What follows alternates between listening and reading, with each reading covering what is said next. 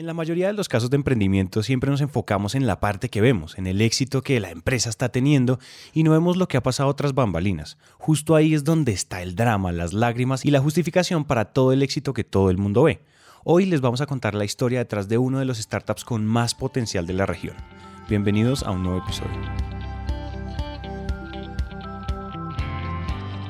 Hola a todos y bienvenidos a Emprendete, un espacio para aprender a través de historias. Es un hecho que las historias son la mejor manera de aprender y queremos que aprendan en esos tiempos muertos como el tráfico, cuando hacen ejercicio, en salas de espera o mientras hacen de comer. Esos tiempos ya no son perdidos, son para que aprendamos juntos.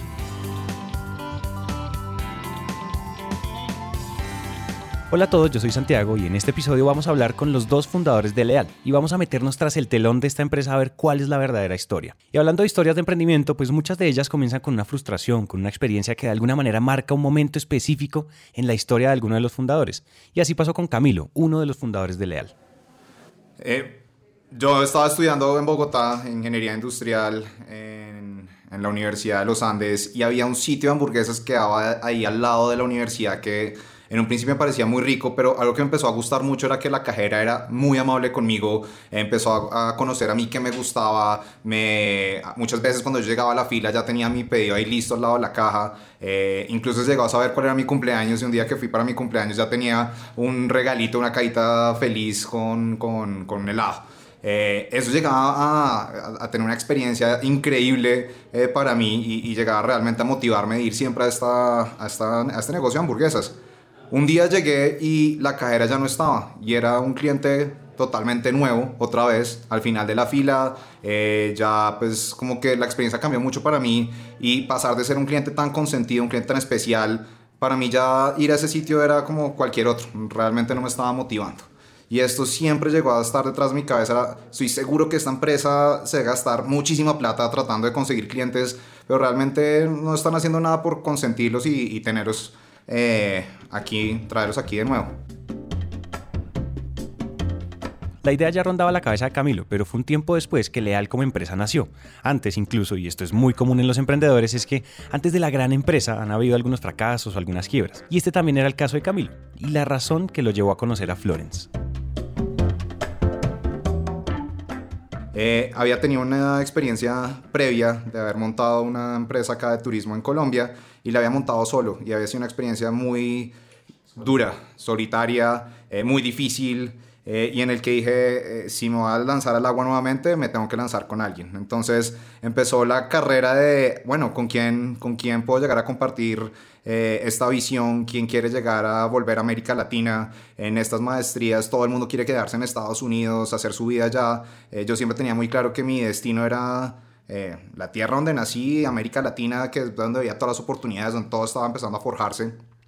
Y conocí a Florence, entonces... Florence era una salvadoreña que había trabajado una buena parte de su vida en Estados Unidos, le encantaba América Latina y Ahora sí conozcan a Florence, también fundadora de Leal, y entendamos un poco los factores que juntaron a estos dos personajes. Bueno, yo por mi lado me fui a, la maestría también eh, con una sola decisión. Como bien dice Camilo, yo había trabajado mucho tiempo en Estados Unidos y lo único que sabía era que no me quería quedar trabajando nuevamente después de la maestría en Estados Unidos. Quería regresar a Latinoamérica, eh, tenía siete años de vivir en el Midwest y dije, quiero quiero, quiero volver a la tierra donde nací, crecí, eh, Latinoamérica es mi cultura y no sabía qué iba a hacer. Emprender, tengo que reconocer que no estaba dentro de mis planes inmediatos cuando estaba considerando qué hacer después de la maestría. Y conocí a Camilo, quien me dijo, bueno, pues vamos, intentemos emprender y de la manera en la que me lo planteó fue un poco, no vamos a perder, vamos a ganar una gran experiencia si esto no funciona. Entonces, bajo esa mentalidad, eh, dije, me acuerdo que me retiré de los procesos de selección en los que estaba en ese momento y dije, bueno, Camilo, hagamos esto. Hagamos esto. Y créanme que tomar esta decisión no es sencilla. Después de una maestría, el mundo corporativo paga muy bien por un perfil así. Ellos básicamente se estaban metiendo a un mundo absolutamente lleno de incertidumbre. Lo que sucede a continuación es curioso, pues Leal no fue la primera idea que trataron de emprender. Eh, ella estaba bastante dubitativa y me dijo, déjame pensarlo, pensémoslo una semana, eh, qué idea tienes en la cabeza. Y en ese momento yo había visto una empresa en Estados Unidos que estaba creciendo supremamente rápido, era una empresa de hacer eh, reservas de citas médicas por internet. Y le dije, yo he visto que en América Latina no existe esto, llevémoslo. Y después de una semana Flores me dijo, sí, acepto. Yo me siento supremamente identificado con esta situación. Emprendete no es mi primera empresa. Yo ya lo he intentado varias veces con éxitos y fracasos, pero casi siempre hay historias de emprendimiento previas a la historia actual. Entonces, bueno, ya tenían la idea y decidieron validarla en concursos de emprendimiento. Y, dijimos, bueno, vamos a, trabajarle a esto, a desarrollar la idea y un poco para validarla decidimos entrar en competencias de, maestría, de competencias grupales de, de, de top maestrías en las que nosotros podíamos verificar si la idea era algo que estaba tomando auge en el mercado o no. Dicho esto, eh, lideramos el equipo Camilo y yo, éramos cuatro personas, le pusimos muchísimo trabajo esos 30 días, eh, montamos una presentación, hicimos investigación, eh, desarrollamos la idea y un poquito ahí fue como cuando, cuando me fui enamorando un poquito de la idea de emprender, me fui enamorando un poquito de todo lo que estaba aprendiendo y mm, súper emocionada, llegamos a la competencia en, en, Boston, me acuerdo, y nos dieron durísimo. Entonces nos dieron muchísimo palo y yo me acuerdo que la presentación estuvo súper bien hecha, pero nos dieron durísimo porque no conocíamos la industria, ya habían varios jugadores entrando a Latinoamérica, entre ellos uno que tenía un eh, financiamiento comprometido de muchísimos millones de dólares con lo que nosotros nunca hubiéramos podido eh, competir. Y esa experiencia me acuerdo que salí con un nudo a la garganta de, de, de, esa competencia y, y, regresamos y, y, me acuerdo que nos sentamos con Camilo un día en, en, en, el atrio de la universidad y dijimos, bueno, ¿qué fue lo que pasó? Y lo que pasó había sido que nos habíamos metido a intentar emprender en una industria que no conocíamos. Esa última frase de Florence tiene mucha sabiduría. La probabilidad de fracaso cuando tratamos de montar empresas sin conocer bien la industria es altísima. ¿Cuántas personas no se han quebrado sin saber por qué? Y de pronto ustedes dirán, ¿y entonces qué pasa si no conozco ninguna industria? ¿Entonces no puedo emprender o qué? En esta situación ustedes deben convertirse en unos expertos novatos. ¿Esto qué quiere decir? Pónganse a estudiar la industria que les interesa, así no tengan experiencia en ella. Salgan y entrevisten a personas que sí la conozcan, lean mucho, busquen en internet, hagan todo lo posible para tener el conocimiento necesario para emprender en la industria que les guste. A eso se le llama experto novato. Entonces, para volver a la historia, lo siguiente que pasó fue que Camilo y Florence se devolvieron y pensaron qué industria o qué problema sí conocen, cuál, cuál es el problema de esa industria que ellos sí entienden. Entonces dimos un vuelco atrás y dijimos, ¿cuál es la industria que sí conocemos? Entonces Camilo venía a asesorar empresas de retail en la en, Colombia, eh, principalmente enfocándose en la industria de alimentación y bebidas. Y yo había trabajado en banca de inversión, principalmente en Estados Unidos, y un tiempo asesorando empresas en Centroamérica, entre retail, energía, eh, etc. Y encontramos que veníamos, conocíamos muy bien la industria, y sabíamos eh, lo que pasaba cuando los comercios intentaban eh, invertir tanto en su adquisición de clientes. Entonces, eh, con base en la historia que Camilo, que Camilo contó inicialmente de la, de, la tienda de hamburguesas, un poquito fuimos conectando los, los, puntos y, y, nos dimos cuenta que teníamos teníamos la oportunidad de desarrollar una plataforma que a través de la tecnología le ayudara a los comercios a entender quiénes eran sus clientes. Entonces, que dejaran de gastar tanto en el mercadeo tradicional, que yo siempre digo, en Latinoamérica nos, nos siguen enseñando que el mercadeo tradicional se llama Facebook y redes sociales, cuando eso no es mercadeo, ¿verdad?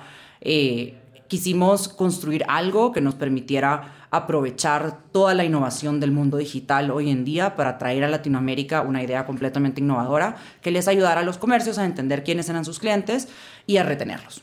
Y nació Leal. Entonces, para que entiendan bien de qué se trata esta empresa, los dejo con Camilo que se va a mandar un pitch de esos que ganan concursos. Oigámoslo. Con la revolución digital, en el que vimos que los comercios electrónicos llegaban a tener una transformación en el mundo del comercio impresionante, porque los comercios electrónicos empezaron a conocer muy bien quiénes eran sus clientes, qué estaban comprando. Entonces Amazon, por ejemplo, empieza a saber qué le debería estar recomendando a esa persona para que compre en el futuro. Y vimos que en América Latina solamente el 1% de las ventas de todo el comercio son de e-commerce. Entonces, algo que es impresionante es que el 99% de las ventas del comercio están en total oscuridad y desconocimiento de los clientes. Y ahí es cuando llega entonces a haber un problema muy grande, que hay una frase que nos, eh, nos relató un presidente de una empresa, una frase muy famosa que decía, yo sé que la mitad de lo que yo me gasto en publicidad y mercadeo se desperdicia, el problema es que no he podido saber qué mitad.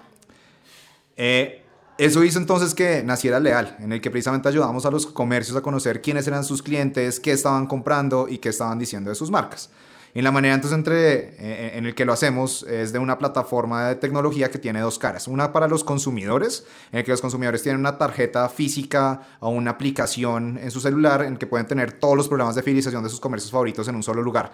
De ese modo entonces las personas ya saben cuántos puntos tienen en cada comercio, para qué les sirven y esos puntos se pueden volver como un verdadero medio de pago y pueden empezar a ahorrar dinero. Ahora, a los consumidores lo que lo estamos, a los comercios, lo que estamos haciendo es llevarlos a una era digital en el que puedan tener todas esas herramientas que tiene precisamente el comercio electrónico eh, en, su mundo tradicional para que así entonces puedan llegar a conocer muy bien a sus clientes, saber cómo comunicarse con ellos y estar entonces enfocando sus esfuerzos en no traer clientes nuevos, que eso no debería ser lo más importante, sino en retener los clientes que ya tienen y traerlos de vuelta de manera más frecuente. Entonces es una eh, plataforma que llega a crear un puente de comunicación entre el comercio y su consumidor. Eh, para que así el consumidor sea oído, eh, llegue a poderle manifestar al comercio que es un muy buen cliente, que es lo que le gusta, para que ese comercio tome esa información y lo consienta. Pero ese discurso de Camilo no es gratis, es el destilado después de haber investigado muy bien el problema que querían solucionar y entender bien cuál era su modelo. Pues muchas veces creemos que porque el modelo o la idea funciona en Noruega o en Mónaco, pues aquí en Latinoamérica va a funcionar igual y no es así. Pero cuando, cuando Camilo y yo decidimos montar algo que viniera de una industria en la que conocíamos y sabíamos, teníamos mucha claridad del problema que resolver, empezamos a indagar y a hacer muchísima investigación y creo que le dedicamos casi todo el segundo año de la maestría a entender cuáles eran los programas de fidelización en Estados Unidos y alrededor del mundo. Y yo me acuerdo que hicimos una investigación tan, pero tan, tan profunda, le llamaría yo, y logramos llegar a entender exactamente qué era lo que había en el mercado y cuando llegamos a Colombia nos dimos cuenta que nada de eso era tropicalizable. O sea, nada, nada de eso era un, nada, ninguna de las, de las de los programas de fidelización de Estados Unidos podían ser copy-paste a Colombia y a Latinoamérica. Entonces creo que ahí fue súper importante el haber el, haber pasado todo ese tiempo entendiendo cuál era la propuesta de valor tanto para los comercios como para los usuarios de cada una de estas plataformas de fidelización.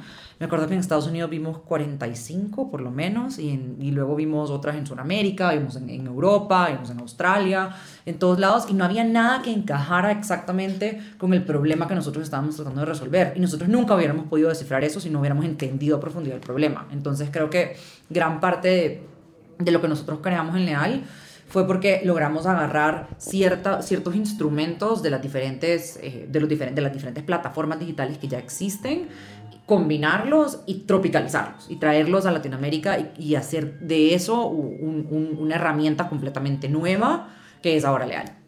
Y para lograr este tipo de cosas solo se necesita una palabra, validación. Y eso fue exactamente lo que Florence y Camilo se pusieron a hacer. Y créanme que validar debería ser la preocupación número uno si quieren emprender. No puede verse como algo de lo que toca salir rápido, hay que hacerlo de afán.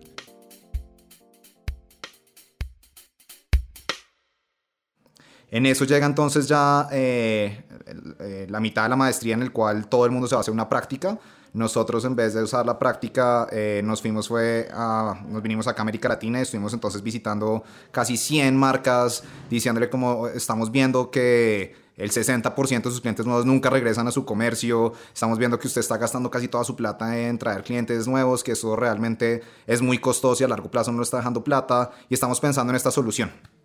La solución era eh, hacer un programa de fidelización como cualquier otro, con la única diferencia en el que veíamos que la gente tenía muchas tarjetas de fidelización y que al final nunca las estaba usando. Entonces dijimos, oiga, metamos todas en una sola tarjeta, metamos todas en una sola aplicación también, eh, para que así las personas ya sepan cuántos puntos tienen en una sola billetera. No estar con puntos y tarjeticas y stickers regados por todas partes, sino pues ya tener un conocimiento de yo que me puedo ganar precisamente al ser fiel a una marca.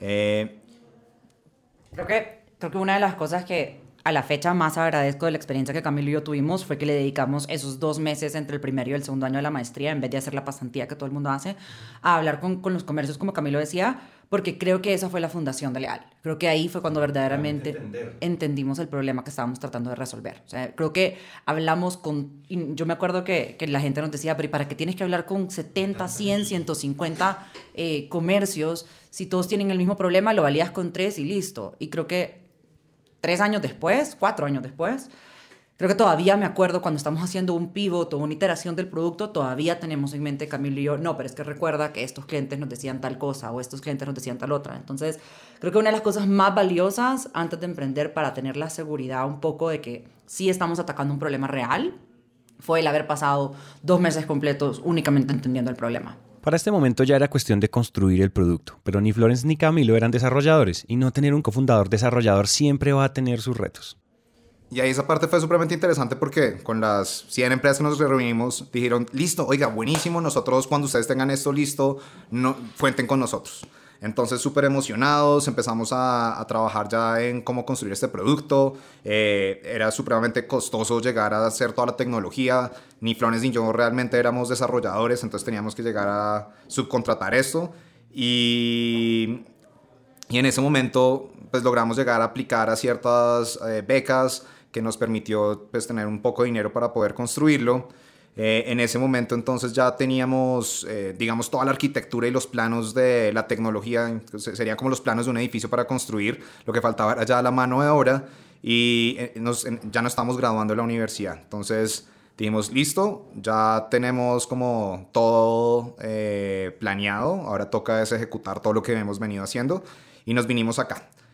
a Colombia y en el que empezamos a reunirnos con más de 15 casas de desarrollo de software y en el que ninguna llegaba a cumplir con nuestras expectativas, eran muy grandes, muy burocráticas, nos veían a nosotros como ustedes son unos peladitos que eh, acá trabajamos es con los grandes bancos eh, y, pues era como dándonos unos precios que hoy en día me río porque simplemente para sacarnos del paso nos hacían unas cotizaciones de miles de millones. Entonces fue un momento duro porque no sabíamos cómo vamos a financiar esto. Eh, pero bueno, logramos entre, entre familiares, amigos, llegar a tener eh, un capital para poder pagar una compañía que, que, era lo suficientemente grande para tener experiencia en, en, estas tecnologías y lo suficientemente pequeña para poder llegar a saber trabajar con un emprendedor eh, en el que pues uno no es, bastante, no es tan formal, necesita mucha flexibilidad, necesita estar iterando el producto en la mitad del desarrollo y, y dijimos, listo, en tres meses lanzamos tres meses después? Pues esos tres meses fueron pasando, eh, un mes más, dos meses, tres meses y terminamos un año. Y en ese año entonces fuimos tocando, mientras tanto ya todos las 100 empresas nos han dicho que cuenten con nosotros y ya la hora en que era como, listo, acá está, firmemos, empecemos, era como, ah, eh, no, pero espérese, tengo, vemos acá el comité, tal persona está de vacaciones y ya no teníamos a nadie. Eh, en verdad de los 100 no aparecían. Eh, en el momento ya de, la firma no, no, teníamos quien nos firmara. Eh, logramos entonces firmar nuestro primer cliente y mientras tanto a todos los demás clientes decíamos, oiga, ya tenemos a otros 8 en línea, 10 en línea, pero pues era bastante en las nubes los otros 8 y otros 10 que teníamos, pero podemos lograr crear como una emoción de, de, de estas personas para, bueno, si, esta, si, si, este grupo va a estar, entonces nosotros también entramos. Y dijimos, bueno, vamos a cuadrar una fecha, esta fecha lanzamos. Eh, una compañía que nos dijo, oiga, yo quiero lanzar un poquito antes, deme tres días antes para, para poder capacitar entonces a mis empleados y que para el día del lanzamiento esto ya esté funcionando. Entonces, en ese momento dijimos, perfecto, está buenísimo para llegar a probar la tecnología. En el día entonces que llegamos a lanzar, pues eh, con esta empresa, que era tres días previo de nuestro lanzamiento, prendimos máquinas y la tecnología no funcionaba. Nada servía, eh, todo colapsado. Todo colapsado y dijimos, bueno, ahora qué vamos a hacer.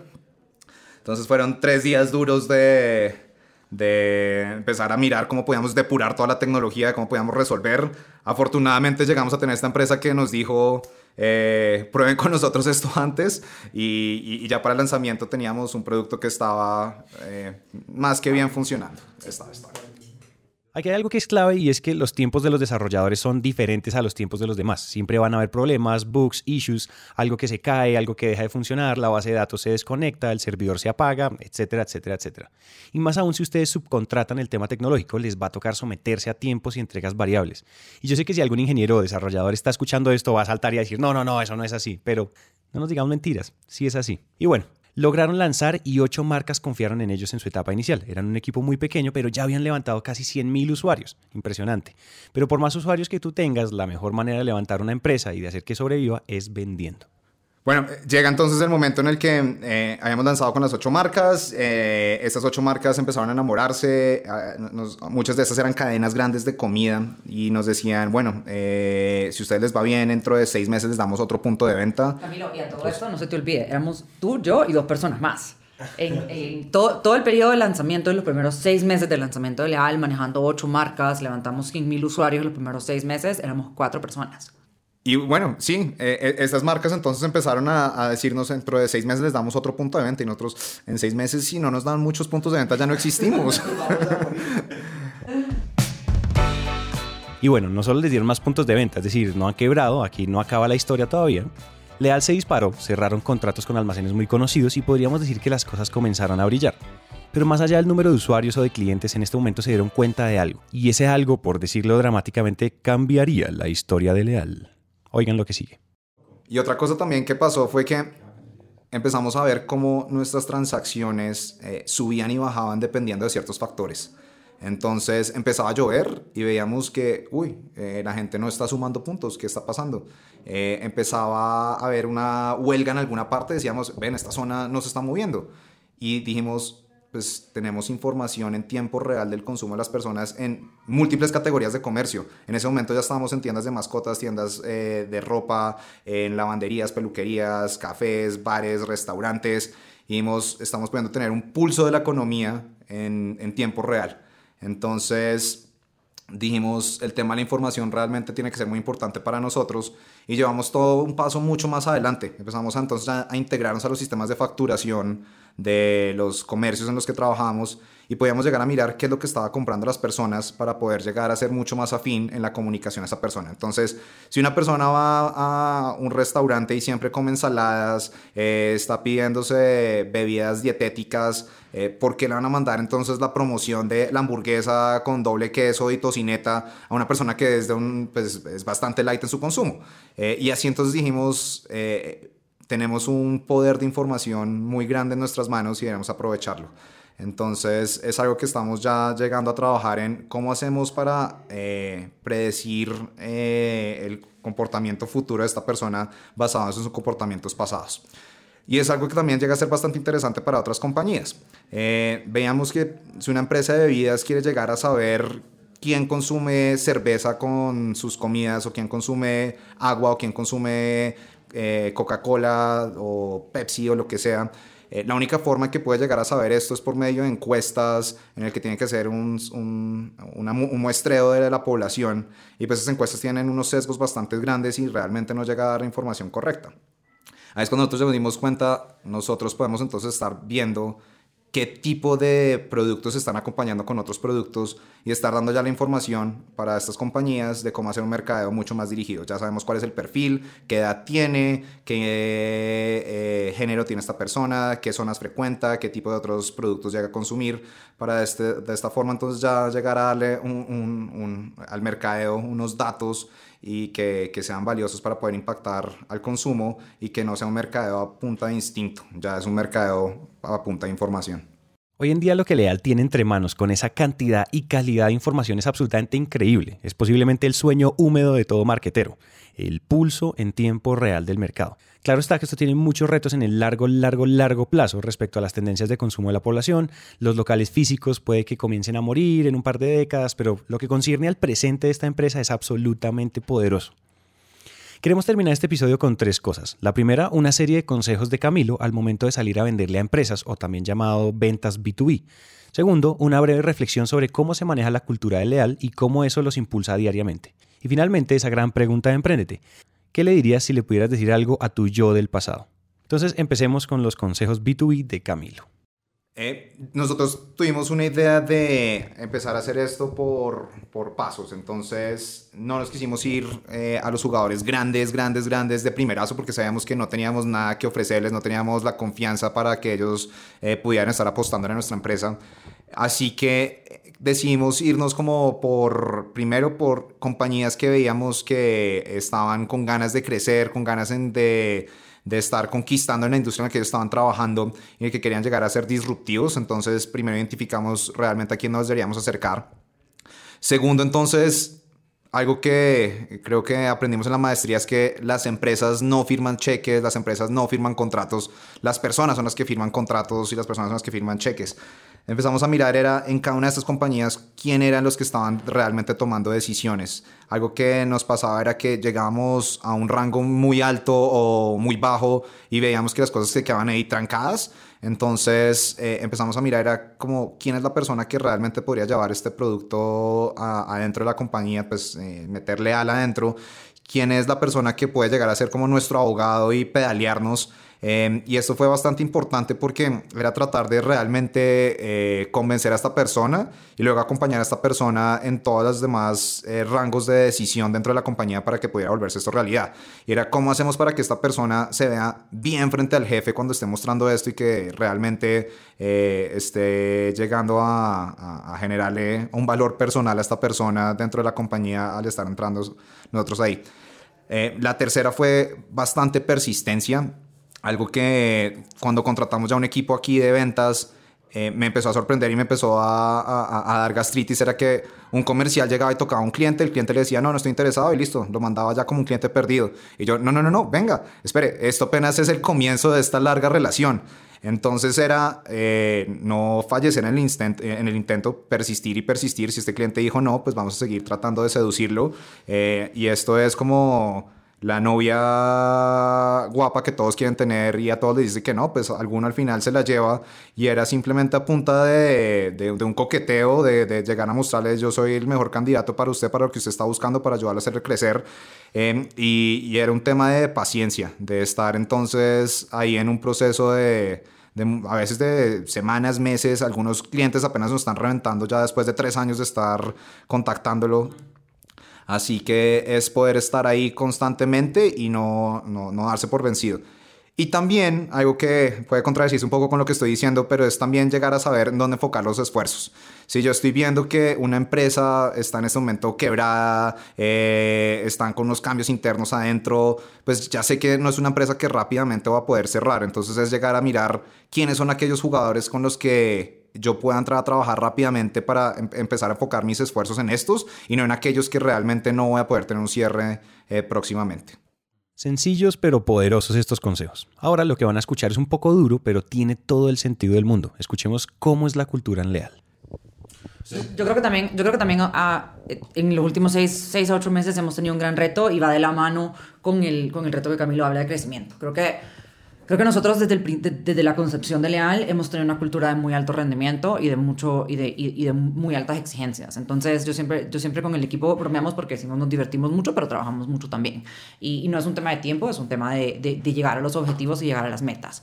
Y creo que a medida que el equipo ha venido creciendo, ha sido súper importante para nosotros dos que esa cultura permee en la organización, porque no nos queremos eh, rellenar de un equipo de 100 personas eh, para que todos seamos la mitad eficiente de lo que éramos cuando éramos 50. Entonces, creo que el, el reto ha sido un poco trabajar en conjunto con el equipo ejecutivo para bajar esos objetivos muy claros, muy medibles, para mantener esa cultura que es tan crítica para nosotros al momento de crecimiento. Y por eso es que también nosotros ya tenemos nuestros ojos puestos en otros países eh, y no hemos, no hemos lanzado equipo por fuera, ni, ni, y creo que lo vamos a hacer en los próximos tres a seis meses, pero creo que lo que queremos es consolidar muy bien el equipo actual con procesos, con resultados. El enfoque en resultados es súper importante para nosotros y no, no podemos dejar crecer que la empresa suba de 40 a 45 personas a donde estamos hoy eh, sin que la cultura sea una cultura de muy alto rendimiento. Sí, acá lo que no queríamos era, como decía un tío mío, que entre más vacas menos leche. Eh, llegar y llenarnos de personas que pues a medida que se empieza ya a robustecer el personal en la empresa pues empieza a bajar la carga de trabajo eh, y ahí creo que hemos tratado de adoptar una cultura como la de Netflix que me pareció bastante interesante y es llegar a mostrarle a todas las personas del, del, equipo de la empresa que nosotros no somos una familia. Una familia es alguien que lo va a querer incondicionalmente en las buenas y en las malas. Y, y pues realmente para eso uno tiene la familia afortunadamente. Eh, nosotros somos un equipo de alto rendimiento y somos un equipo de alto rendimiento que quiere llegar a ganarse mundiales. Así que necesitamos los mejores delanteros que estén metiendo goles, el mejor medio campo que esté creando juegos, la mejor defensa que esté, no se esté dejando meter goles, el mejor arquero. Y cuando uno de esos jugadores realmente no está dando lo mejor de sí, está llegando entonces a atrofiar a todo el resto del equipo. Y ahí es cuando llegamos a decir, bueno, hay que hacer cambios técnicos y, poder llegar a tener la mejor persona que va a estar en esa posición. Entonces, eh, eso creo que llegó a cambiar bastante la dinámica de juego en la empresa y poder llegar entonces a tener el mejor talento trabajando lo mejor de sí. Una empresa no es una familia, es un equipo de alto rendimiento. Eso es muy fuerte, pero tiene todo el sentido del mundo. Las empresas tienen objetivos y metas y son como un equipo de fútbol. Los jugadores que no funcionan, pues, se tienen que ir. Y ahora sí, para terminar el episodio, oigamos lo que estos dos fundadores le dirían a sus versiones del pasado. Em, yo diría, sé menos compasivo y paciente con la gente.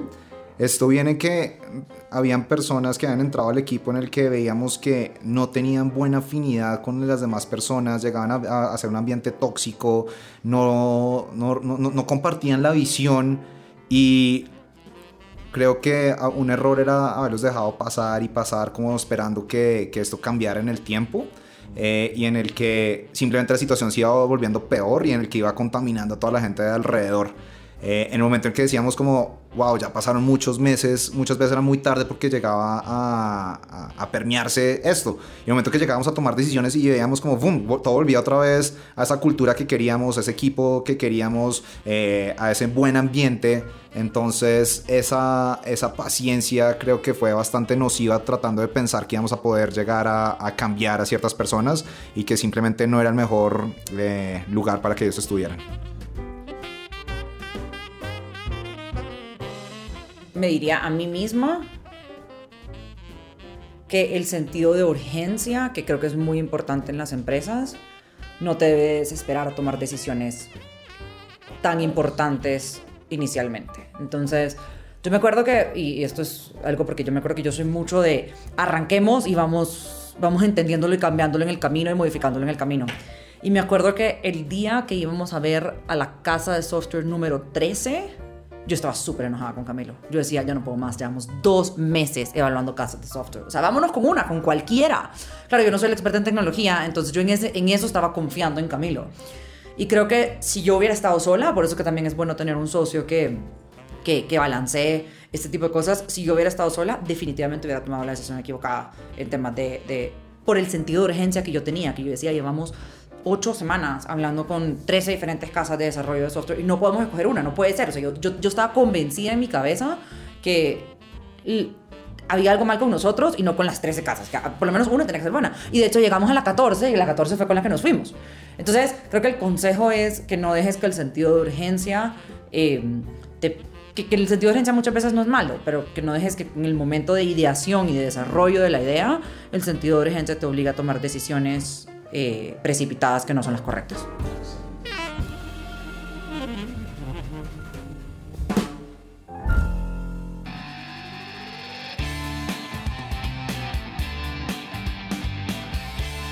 Hasta aquí llega esta historia y nos encanta que hayan llegado hasta el final, porque una persona comprometida con su éxito es una persona comprometida con su educación. Emprendete es una comunidad donde nunca dejamos de aprender y este tiempo que acaban de invertir es un paso más para que su educación se convierta en un hábito. Y recuerden que de cada mil personas que nos escriben nos tomamos un café o hacemos una llamada con por lo menos 100 de ellas. Así que dejen la pena y escríbanos por WhatsApp.